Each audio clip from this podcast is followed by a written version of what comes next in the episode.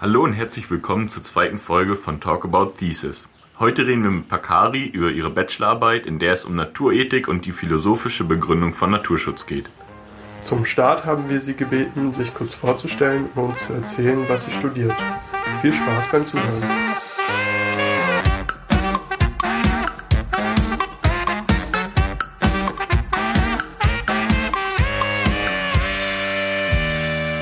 Also ich bin Bakari Ponton. Ähm, ich habe Philosophie im Kernfach und Sozialwissenschaften im Nebenfach studiert mm, und jetzt vor kurzem meinen Bachelor abgeschlossen.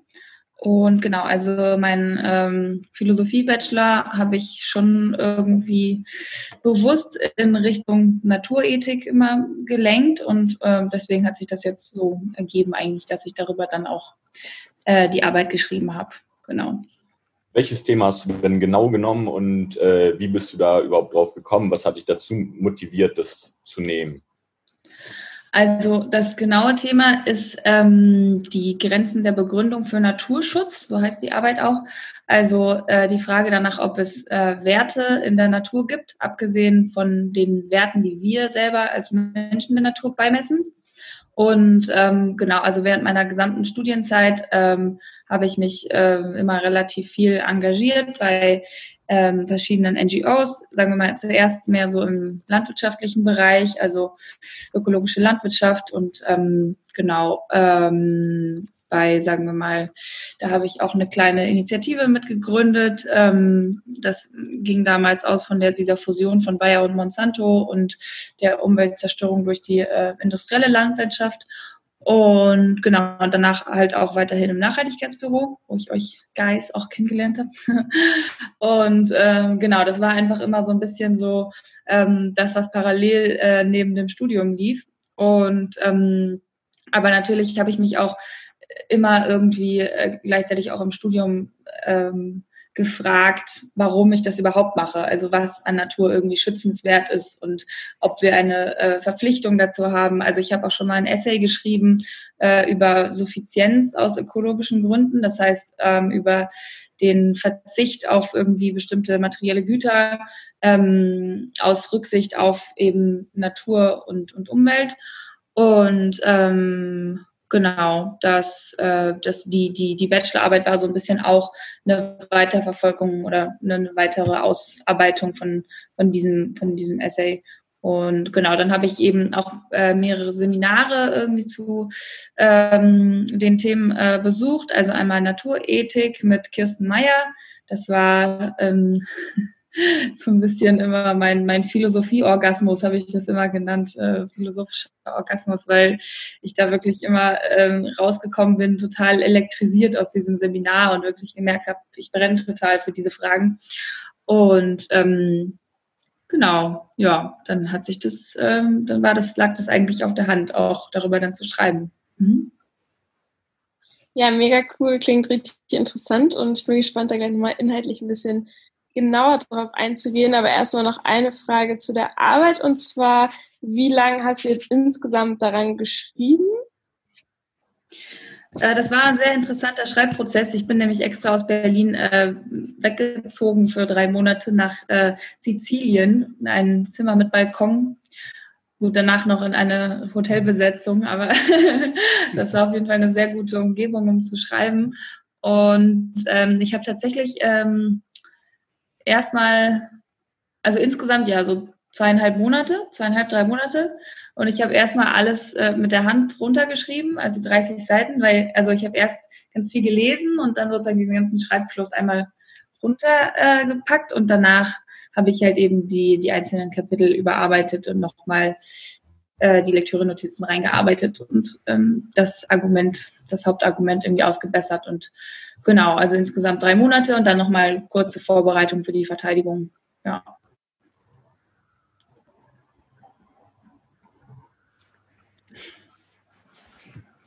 Dann würden wir ganz gerne ein bisschen inhaltlich auf deine Arbeit zu sprechen kommen. Und ähm, vielleicht kannst du so ein bisschen erzählen am Anfang, wie du an das Thema herangegangen bist ähm, du hast vorhin ja schon deine Argumentation genannt. Vielleicht irgendwie hast du auch eine Fragestellung oder irgendeine These, die du äh, beantworten wolltest. Mhm. Genau, okay. Ähm, also die, ähm, die Arbeit ist so ein bisschen in so drei verschiedene Teile gegliedert. Ähm, das erste ist ein sehr, sagen wir mal, abstrakter, metaethischer Teil. Also es geht halt um äh, Moralphilosophie und ähm, die und nicht materielle Existenzen und ähm, genau, und eben die auch die mögliche Existenz von sowas Abstraktem wie äh, intrinsische Werte. Das sind Werte, die aus den Dingen selbst heraus irgendwie äh, vorhanden sind und nicht, weil irgendjemand ein, ein bewertendes Individuum diese Werte dort sieht. Äh, und das ist tatsächlich äh, gar nicht so einfach zu beweisen, dass es so ist, was es in der Welt irgendwie geben soll. Ähm, genau, das ist so der erste Teil. Äh, der zweite Teil, da geht es ähm, um eine sogenannte neosentimentalistische Verteidigung. Sperriges Wort, aber das ist eine sehr interessante Theorie, die ähm, irgendwie versucht, so unsere, unsere, unsere Wertung zu beschreiben oder zu erklären anhand unserer Emotionen. Also das heißt, ähm, ich liebe meinen Hund, weil ich denke, dass er wertvoll ist und nicht, weil ich denke, äh, dass er mir irgendwie gut tut oder mir Freude bringt oder so, sondern weil dieser Hund einfach an sich wertvoll ist. So, das ist so ein bisschen die, die Erklärungsschiene. Und äh, der, der dritte Teil ist äh, die Verteidigung von meiner letztendlichen Position, einer sogenannten individualistischen, biozentrischen Position. Das heißt, dass ich ähm, jedem Lebewesen, äh, jedem lebenden Organismus auf der Erde oder vielleicht auch noch weiter raus, drüber hinaus, ähm, einen, einen Wert beimesse und somit halt eben auch ähm, bestimmte moralische Pflichten äh, und Rechte sich daraus ableiten. Und äh, genau, das ist also die Hauptthese sozusagen der Arbeit wäre dann eben, dass jedem Lebewesen intrinsischer Wert zukommt und es daher in unsere moralische Berücksichtigungssphäre aufgenommen werden sollte. Und ähm, das Hauptargument dafür ist äh, also erstmal mit diesem ersten Teil, dass es überhaupt Werte in der Welt gibt. Ähm, das zweite, die, also genau, die zweite Prämisse äh, ist, dass mein eigenes Leben gut für mich ist und, ähm, und es dadurch einen Wert hat. Und die dritte Prämisse ist, ähm, dass das Leben aller Lebewesen gut für sie ist. Ähm, und dadurch, durch das eigene, sozusagen das eigene Überleben ist die positive Bewertung, ähm, von, die, das, die diesen intrinsischen Wert ergibt. Und ähm, die vierte Prämisse, die ist sehr wichtig, da wird sehr metaethisch, äh, real guten Zuständen in der Welt kommt intrinsischer Wert zu. Das erkläre ich gleich noch. Und daraus die Konklusion wäre, dass alles Leben einen Wert hat. Ähm, also dieses äh, gut für oder gute Zustände, das ähm, kann man so verstehen, dass ähm, sozusagen also die, die, die Definition von Wert, mit der ich arbeite, die ähm, lautet einfach, X ist gut für Y. Das kann man dann an bestimmten ähm, Faktoren irgendwie erkennen. Entweder eine dritte Person ähm, beobachtet es halt oder sozusagen das Individuum selbst ähm, spricht es aus. Und ähm, genau, also wenn ich irgendwie sage, so dieses Vitamin B12 ist gut für mich, dann ist es für mich wertvoll. Ne? Aber es ist halt nicht intrinsisch wertvoll, weil, ähm, weil der Wert nicht daraus herauskommt, sondern weil ich es bewerte. So. Und das an, das, das, was jetzt sozusagen am Überleben oder am Leben, das ist meine Argumentation, besonders ist, ist, ähm, dass es eine keine so eine keine so eine doppelte Relation ist, sondern eine unidirektionale. Also mein Leben ist für mich selbst wertvoll. Ich brauche sozusagen niemand anderen, der das bewertet, weil ich durch mein Überleben, dadurch, dass ich als Organismus selber danach strebe, weiterzuleben, ähm, das bewerte. Also ich, dieser positiv bewertete Zustand ist, äh, ist sozusagen dieser, dieser Wert des Lebens. Das ist so ein bisschen, so ein bisschen abstrakt und verschachtelt, könnt ihr gerne nochmal nachfragen, aber das, das ist so der, der Gedanke dabei. Und äh, genau, danach in der Arbeit geht es halt eben noch so ein bisschen darum zu verteidigen, warum das jetzt ähm, äh, unterschiedlich ist zu äh, unbelebter Materie und warum jetzt sozusagen äh, und ob jetzt dieser Wert, abgesehen von menschlicher Wertung, da sein kann, ob Pflanzen überhaupt werten können. Da, da gibt es noch mehrere Aspekte, die dann irgendwie verteidigt werden. Ja, erstmal soweit vielleicht.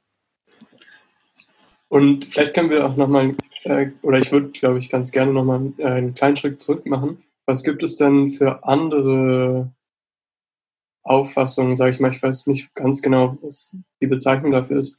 Ähm, es, es gibt, du hattest hm. es irgendwie geschrieben, es gibt Egoismus und. Genau, also es ähm, gibt schon. Kannst du die vielleicht genau nochmal kurz zusammenfassen? Ähm, was es da für hm. unterschiedliche ähm, moralische Auffassungen gibt? Genau, also da gibt es, ich arbeite viel mit einer Philosophin, die nennt sich Angelika Krebs und sie hat ähm, so eine sehr äh, interessante, sagen wir mal, oder sehr, sehr, sehr, sie macht einen sehr guten Überblick über die verschiedenen ähm, Positionen, die es eben in der Naturethik gibt. Ähm, und da, ähm, da hat sie eine sehr interessante Auflistung äh, davon, was wir sozusagen als ähm, in unsere moralische Berücksichtigungssphäre einschließen können. Und äh, da gibt es eben erstmal sozusagen den äh, Anthropozentrismus und den Nicht-Anthropozentrismus. Ähm, das heißt irgendwie, also anthropozentrische Positionen, die ähm, sagen halt, dass nur sozusagen alles, was, also dass nur Menschen eigentlich wertvoll sind und dass ähm, genau, und dass eben nur der nur äh, Natur nur geschützt werden sollte äh, aus menschlichen Interessen her, also um Ressourcen zu schonen für nächste Generationen etc. Und der Nicht-Anthropozentrismus, der sagt eben, ähm, dass es auch andere Wesen gibt, ähm, die, äh, die sozusagen Interessen daran haben, dass die Natur ähm, geschützt wird. Und äh, da gibt es dann wiederum irgendwie unter, also Kategorien, da gibt es dann eben ähm, den Pathozentrismus, der ähm, besagt, dass alle leidensfähigen Wesen ähm, auch berücksichtigt werden sollten, also Tiere, ähm, und dann gibt es eben den Biozentrismus, ähm, das ist der, den ich vertrete, wo alle Lebewesen reinfallen. Und dann gibt es äh, den sogenannten Holismus, der unterteilt sich auch nochmal. Ähm, und da geht es eben darum, dass irgendwie die Natur als Ganzes berücksichtigt werden muss. Das ist ein bisschen schwierig, finde ich, aber naja. Ähm, genau, dann, dann muss man nochmal unterscheiden zwischen einem ähm, sogenannten äh, epistemischen Anthropozentrismus und Nicht-Anthropozentrismus. Ähm, epistemisch ist ja sozusagen, also ähm, erkenntnistheoretisch, das heißt, welchen Zugang haben wir irgendwie zur Welt und wie können wir Dinge über die Welt erfahren. Ähm, das heißt, es geht um die Frage, ob wir als Menschen überhaupt irgendwie wissen können, was daraus in der Welt wertvoll ist oder nicht. Also das eine wäre sozusagen dieser Nicht-Anthropozentrismus oder Anthropozentrismus, was ist schützenswert und das andere ist Anthropozentrismus oder Nicht-Anthropozentrismus, was können wir überhaupt wissen. So, also der Nicht-Anthropozentrismus in dem Fall wäre zu sagen, es ist möglich irgendwie zu wissen, ähm, was da draußen Wert hat oder nicht oder was wir schützen müssen oder nicht. Und der Anthropozentrismus in dem Fall würde sagen, ja, wir können Vermutungen anstellen, aber wissen können wir es eigentlich nicht. Genau. Ähm, und da, das ist, also da muss man ein bisschen mal gucken, das, was man da gerade meint. Aber genau, diese verschiedenen Positionen in der Naturethik gibt es da und da gibt es dann nochmal irgendwelche Kombinationen. Also es ist ein sehr, sehr breites Feld und da muss man sich erstmal so ein bisschen durchwurschteln, bevor man irgendwie auch seine eigene Position erkennen kann. Genau. Ja, definitiv. Ähm, jetzt nochmal zurück auf den Biozentrismus, äh, für den du ja auch argumentierst. Also was folgt in deiner Argumentation für den Biozentrismus heraus ähm, für konkreten Naturschutz und Naturschutzprojekte? Also inwiefern, das ist ja alles sehr philosophisch und theoretisch, wie kann man das ja anwenden auf, auf reale äh, Umweltprobleme? Äh, Genau, ähm, also was ich sehr spannend finde, ist ein, ähm, ein Buch von Angelika Kallhoff, das kann ich nur empfehlen, über Pflanzenethik, ähm, weil sie da auch irgendwie sozusagen diesen, die, sie spricht ganz viel von Gedeihen und irgendwie, dass Pflanzen ja auch äh, Umweltfaktoren irgendwie aus ihrer um also, also wahrnehmen können und eben auch verarbeiten und eben auch ähm, irgendwie bestimmte Rohstoffe aufnehmen und abgeben und irgendwie äh, einfach Reaktionen und Interaktionen zeigen. Ne? Und ähm, dass, dass es einfach sozusagen, äh, dass es Faktoren gibt, die schädlich und die zuträglich sind für das Leben einer Pflanze und dass man deswegen das auch irgendwie ähm, ja, berücksichtigen kann. Das heißt, wir alle haben irgendwie die Intuition, wenn ich irgendwie draußen so, so einen Baum sehe und da irgendjemand drauf zurennt und den einfach abhackt irgendwie, ähm, das ist irgendwie unnötig, also es ist irgendwie uncool. Ähm, und äh, aber auf der anderen Seite sagt Karlhoff eben, dass es auf jeden Fall auch ähm, äh, übertrieben ist, in dem Falle von Pflanzen von Töten zu sprechen weil, ähm, weil es eben ein Vorgang ist, der zu Recht irgendwie anderen Organismen vorbehalten wird. So, ne? ähm, weil wir eben auch irgendwie nicht wissen, ob Pflanzen wirklich unter Schmerzen leiden und ähm, weil wir eben auch nicht wissen oder stark vermuten, dass es nicht so ist, dass Pflanzen ähm, eine Perspektive auf die Zukunft haben oder irgendwie äh, von irgendjemandem vermisst werden können. Oder so, ne? Das sind alles Faktoren, die sozusagen diesen moralischen moralische, wie sage ich das, ähm, Berücksichtigung noch ein bisschen schwächen. Das heißt, was auf gar keinen Fall gefordert ist, ist irgendwie sowas wie eine Pflanzengleichberechtigung zu Menschen oder so. Also ähm, wir haben ja auch äh, sind ja, stehen ja auch immer noch sozusagen in einem Überlebenskonkurrenz, einem Interessenskonkurrenzkampf und ähm, also mit anderen Spezies. Und äh, wir Menschen können einfach nicht überleben, wenn wir keine Pflanzen essen. Äh, das ist einfach so und deswegen äh, wird auch niemand davon sprechen äh, oder wollen, dass ich irgendwie äh, den Salat gerade töte, es sei denn, es sind irgendwelche eingefleischten, äh, überzeugten FleischesserInnen, die Veganer in äh, Beweisglut treiben wollen und eigentlich gar nicht richtig diskutieren wollen. Aber das ist immer ein anderes Thema. ähm, aber genau, also so eine Überforderung ist überhaupt nicht gewollt. Ne? Also ähm, es ist eine, sozusagen auch meine, meine Arbeit läuft erstmal darauf hinaus, überhaupt so eine minimale Anerkennung zu fordern. Zu sagen, okay, das ist Leben und daran müssen wir irgendwie denken, egal in welcher Form. Also überhaupt nicht jetzt irgendwie, ähm, ja, mich schlecht zu fühlen, wenn ich mal irgendwo einen Grashalm ausrupfe oder so. Zumal ja auch, wenn man irgendwo an einem Busch vorbeiläuft und dort ein Blatt ausreißt, ist ja nicht so, als wenn man nie einen Arm ausreißen würde, weil Pflanzen ja ihre Teile auch ähm, wieder nachwachsen lassen können und nicht äh, dort keine lebenswichtigen Organe irgendwie drin, sag ich mal, vorhanden sind oder so. So genau, moralische Überforderung ist da überhaupt nicht irgendwie bezweckt, hm, sondern wenn es jetzt irgendwie um, um konkrete Handlungsanweisungen oder so in, ähm, im Naturschutz geht, dann würde ich sagen, ist es einfach ein Faktor von vielen, der berücksichtigt werden sollte. So.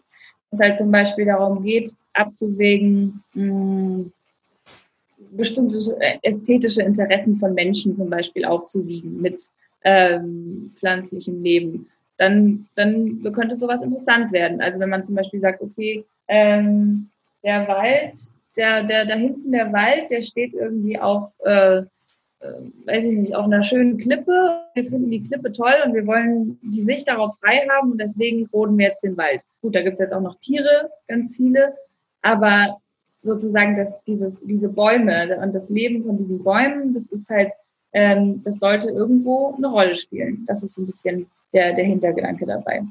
Genau.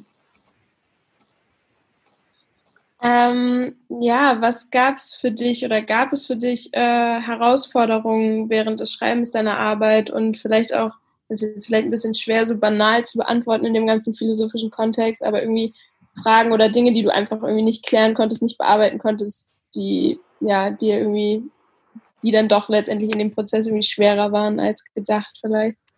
Hm. Ähm, naja, also es gab auf jeden Fall ähm, schon einige Momente, wo ich irgendwie nicht weitergekommen bin. Ähm, gerade zum Beispiel bei der Unterscheidung äh, zwischen subjektiven und objektiven äh, und realen und irrealen Werten. Also da vertauscht, da, da verwechselt man so ein bisschen so ein paar Sachen, die zum Glück die Philosophie gut auseinanderhalten kann. Nämlich das eine ist irgendwie so die Ontologie. Werten. Ähm, also ähm, da geht es um Ontologie, da geht es um die Frage, äh, was es gibt. Und da wäre halt die Frage, gibt es Werte oder gibt es keine Werte? In dem Sinne, wie es halt zum Beispiel irgendwie ähm, andere nicht materielle gibt, Dinge gibt, wie zum Beispiel ähm, Freude oder Liebe oder auch äh, vielleicht sowas wie Ideen oder sowas. Ne? Und die andere Sache ist äh, eben die Epistemologie, was ich vorhin erklärt habe mit dem Zugang. Also kann ich das überhaupt wissen, ob es das gibt oder nicht? Und das war so total das Mischmasch irgendwie, wo ich dann ähm, von objektiven Werten gesprochen habe, wo ich eigentlich irgendwie, ähm, weiß ich nicht, so, so äh, irreale Werte meinte. Also objektiv in dem Sinne von, ähm, also objektiv eigentlich heißt ja, dass ich sozusagen, dass nur ich irgendwie einen Zugang dazu habe. Oder ähm, Ach, Entschuldigung, ich habe es gerade verwechselt. Siehst du? genau, das steht sinnbildlich dafür. Also subjektive Werte äh, wären halt irgendwie Werte, äh, wo nur einige Menschen irgendwie Zugang haben oder eigentlich nur jeder individuell. Und äh, das habe ich dann irgendwie öfter damit äh, mit, ähm, mit irrealen Werten verwechselt. Das heißt, äh, Werten, die es irgendwie gar nicht gibt. Und äh, genau, das sind einfach so verschiedene Kategorien, mit denen man so ein bisschen durcheinander kommt. Und da habe ich dann aber so ein schönes Schaubild gezeichnet. Das kann ich auch allen immer nur empfehlen irgendwie. Also ähm, mit äh, ja, zeigen, aber ich glaube, das sieht man dann im Podcast nicht. ähm, genau, und das war auf jeden Fall ein, ein sehr komplizierter Punkt. Ähm, und das andere war so ein bisschen die, die Unterscheidung äh, oder die Grenze zu ziehen äh, zwischen Leben und Nicht-Leben. Das war ein sehr, sehr schwieriger Punkt, wo ich auch, glaube ich, äh, nicht die Lösung habe, ähm, weil man einfach irgendwie bestimmte äh, unbelebte Prozesse noch sehr mit Leben vergleichen kann. Also zum Beispiel sowas wie Kristallbildung oder so. Das, da gibt es ja auch ähm, sozusagen ein, ein Ding, was irgendwie wächst und was irgendwie mit einer bestimmten, mit einer bestimmten Struktur irgendwie ein, ein Muster verfolgt und was ja auch nicht also man kann nicht von Überleben sprechen, aber zumindest will es sich auch nicht selber zerstören und strebt auch gegen äh, irgendwie äußere Einflüsse oder nimmt äußere Faktoren auf und stößt was ab und so. Also genau, und in dem Sinne ist es dann schwierig, da irgendwie so eine Grenze zu ziehen. Oder zum Beispiel auch bei Viren oder Bakterien, also Bakterien ist es einfach zu sagen, ja, aber, aber bei Viren ist es schwierig, weil wir haben auch keine richtigen, keine Einzeller oder so und das ist einfach ähm, nochmal eine ganz andere Form des, der Existenz. Und ähm, genau, das war schwierig, da so eine Grenze zu ziehen. Aber da gibt es ein sehr interessantes Gedankenexperiment von Robin Edfield, ähm, der sagt irgendwie, wir ähm, stellen uns vor, das ganze Leben auf dem Planeten ist irgendwie abgestorben.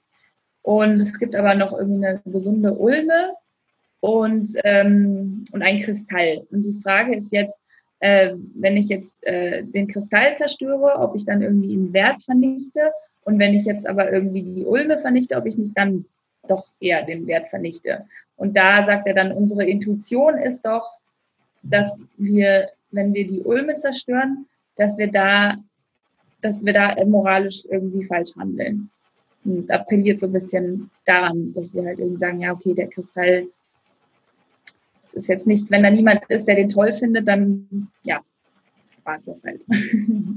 Um nochmal jetzt wieder so ein bisschen den Bogen zu spannen zu einem bisschen ja, praktischer, äh, praktischeren, sagt man das so, ja, praktischen Ansatz. Ähm, also was bedeutet deine Argumentation für den aktuellen Nachhaltigkeitsdiskurs?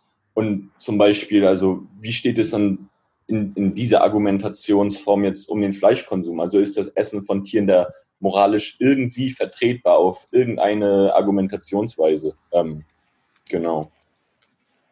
Mhm. Ähm, genau, also zunächst einmal ähm, geht es ja erstmal darum zu sehen, okay, ähm, aus welchen Gründen wollen wir Natur schützen und dass wir uns sozusagen da einmal bewusst werden, welche Interessen da eine Rolle spielen könnten. Das heißt, bei jeder Situation, wo es irgendwie darum geht, ein bestimmtes Ökosystem zu schützen oder ein Biotop zu schützen, äh, können wir uns halt überlegen, okay, wer hat hier alles Interessen?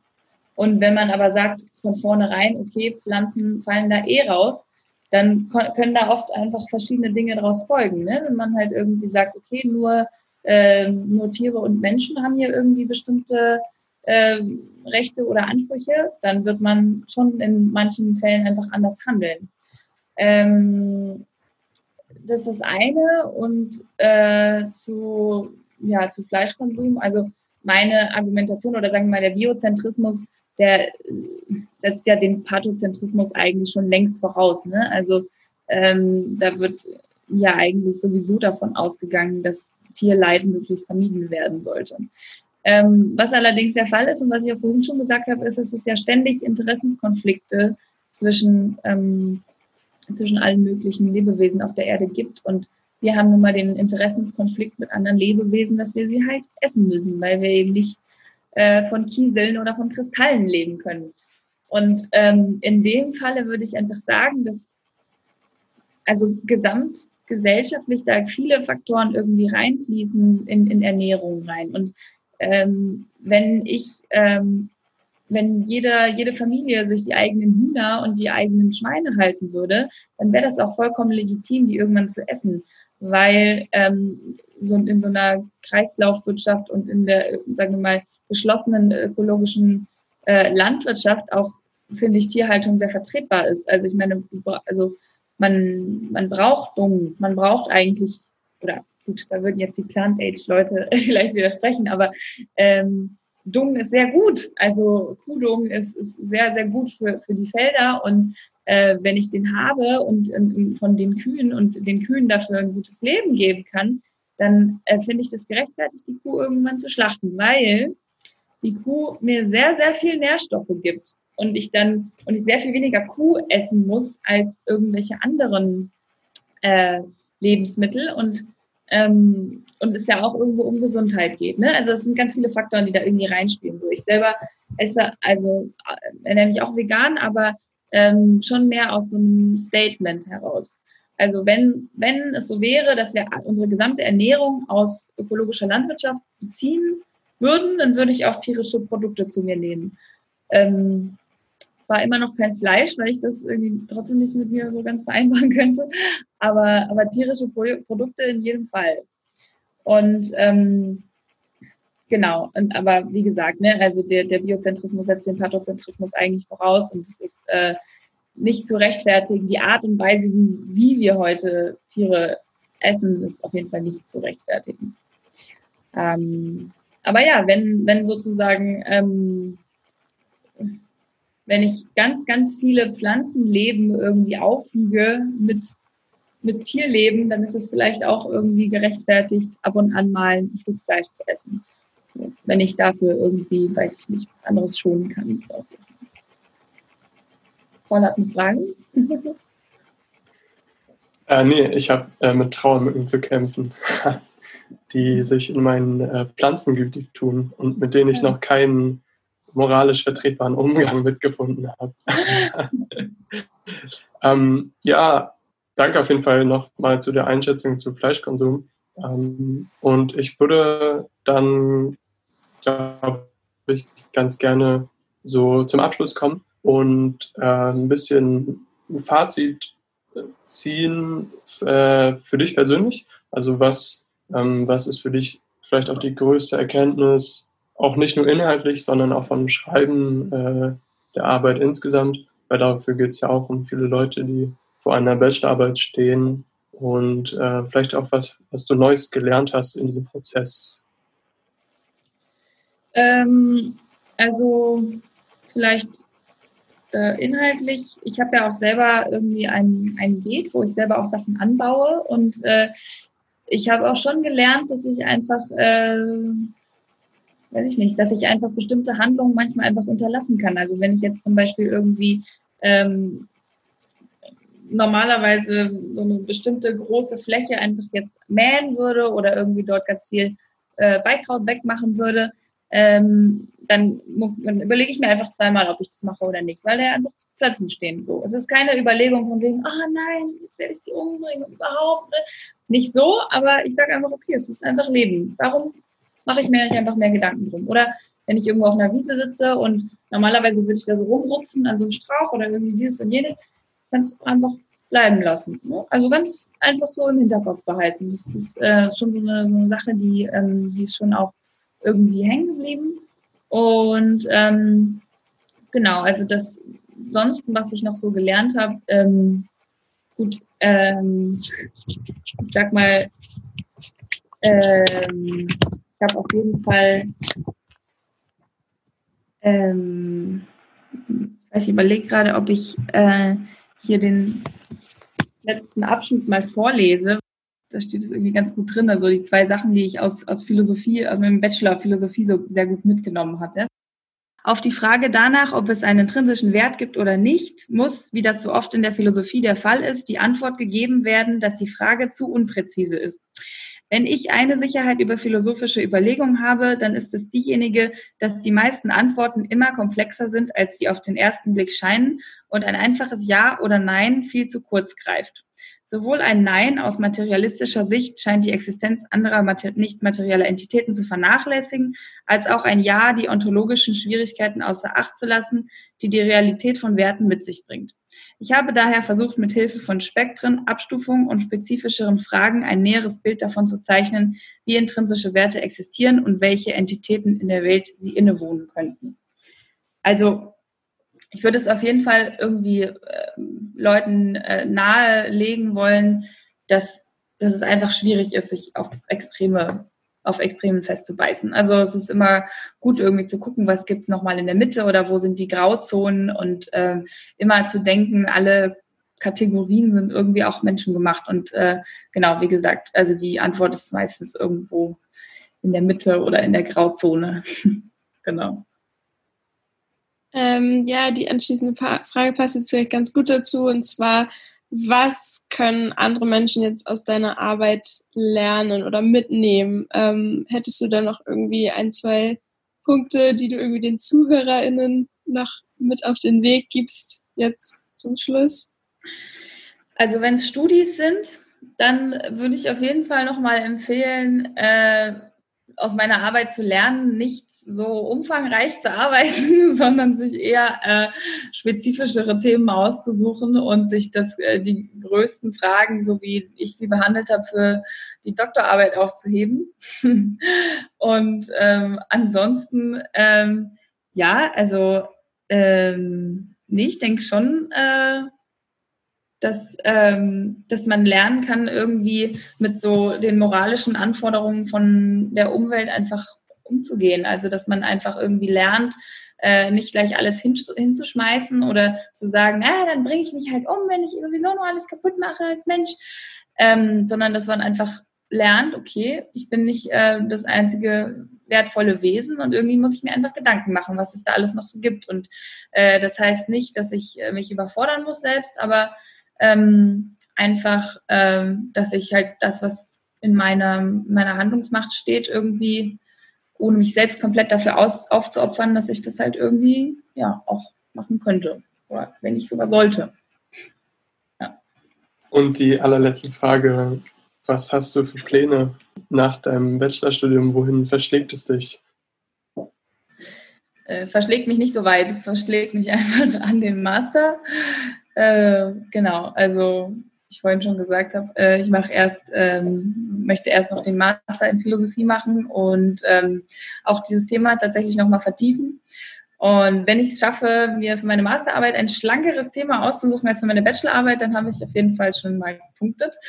Und äh, danach würde ich gerne Ökolandbau studieren und irgendwie ähm, in die Praxis gehen. Genau.